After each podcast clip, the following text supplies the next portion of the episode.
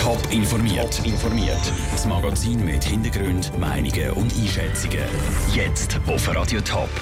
Ob die Paradise Papers gewisse Schweizer Firmen ernsthaft in Bedrängnis könnten bringen und wie die Schweizer Politik auf die neuen Enthüllungen reagiert, das ist das Schwerpunktthema im Top informiert.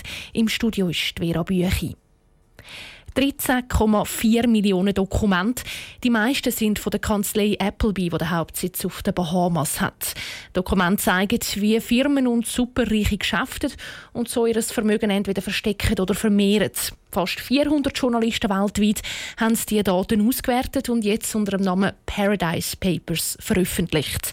Was für Konsequenzen die Paradise Papers für die Betroffenen könnten haben, im Beitrag von Peter Hanselmann.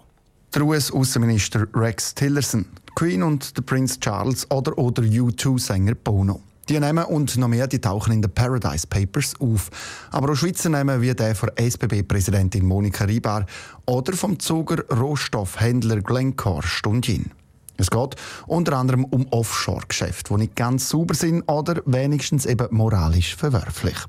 Aber vermutlich sei das meiste legal passiert, sagt Peter Viktor Kunz, Wirtschaftsprofessor an der Uni Bern. Man muss ehrlicherweise schon sagen, dass auch in den früheren Fällen, wo solche Lecks stattgefunden haben, dann nachher re relativ wenig passiert ist. Es hat auch nie irgendwelche Gerichtsverfahren oder Verurteilungen gegeben. Frühere Fälle von so Leaks, das wären unter anderem die Panama Papers, wo die Offshore-Geschäfte von einer Kanzlei in Panama aufdeckt haben.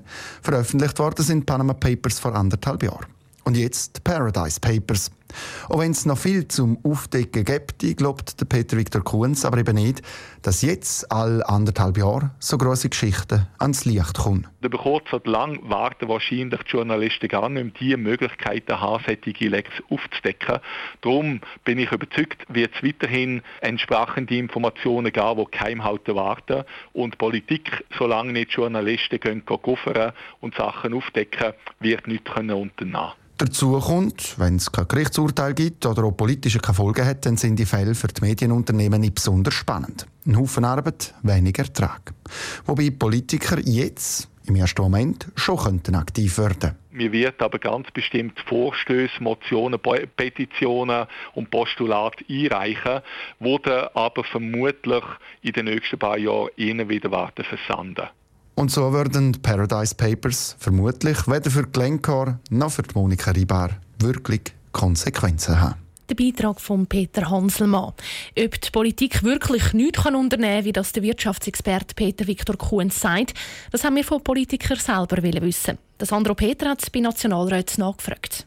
2363 Schweizer Unternehmen oder Personen kommen in den Paradise Papers vor. Zu einzelnen Punkten wollen die Schweizer Politiker nicht Stellung nehmen. Was die Paradise Papers aber zeigen, das sei nicht unerwartet, aber umso erschreckender, betont Zürcher SP-Nationalrätin Jacqueline Badran. Und das müsse ganz sicher politische Folgen haben.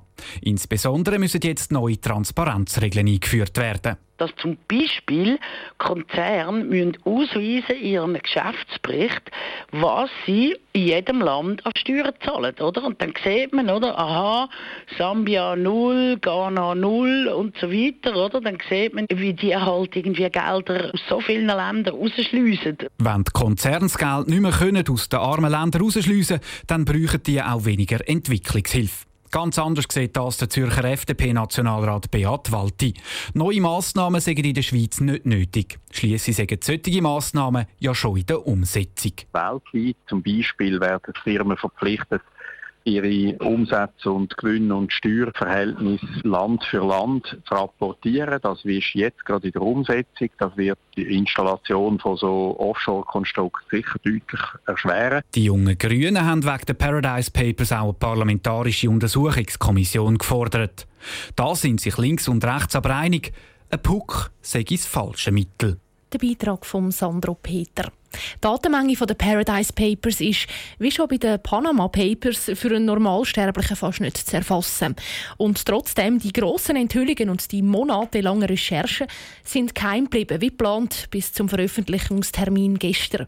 Wie das die hunderten beteiligten Journalisten fertiggebracht haben, der Matthias Strasser hat beim Tagesanzeiger Rechercheleiter Oliver Zielmann nachgefragt. 380 Journalisten rund um den Globus. Alle mit einem persönlichen Umfeld und dem Bedürfnis, nach dem Feierabend auch mal zu erzählen, was man dem Büro so gemacht hat. Und gleich hat es im Team rund um das Datenleck kein grösseres Leck gegeben. Der Oliver Zielmann sagt. Erstaunlicherweise ist es so, je mehr das drin sind, desto höher ist der, der Druck natürlich, sich an die Regeln zu halten. Stellen Sie sich vor, eine Redaktion würde da früher rausgehen, der Image-Schaden weltweit wäre ja gigantisch. Schwieriger war, dass die betroffenen Firmen die Recherchen haben torpediert. Die Fairness verlangt nämlich, dass die zu den Vorwürfen dürfen Stellung nehmen dürfen bevor sie publiziert werden. Also Appleby zum Beispiel hat ja Presseerklärungen rausgelassen vor zwei Wochen. Die Isle of Man, wo ein wichtiger Punkt ist für die Artikel, die wir schreiben, ist auch schon mit einer Pressekonferenz raus. Nur gerade weil die internationalen Finanzkonstrukte so komplex sind, hat die Erklärungen niemand so recht verstanden bis das internationale Rechercheteam gestern die zum Teil fragwürdigen Geschäfte hat aufdeckt. Top informiert, auch als Podcast. Mehr Informationen gibt's auf toponline.ch.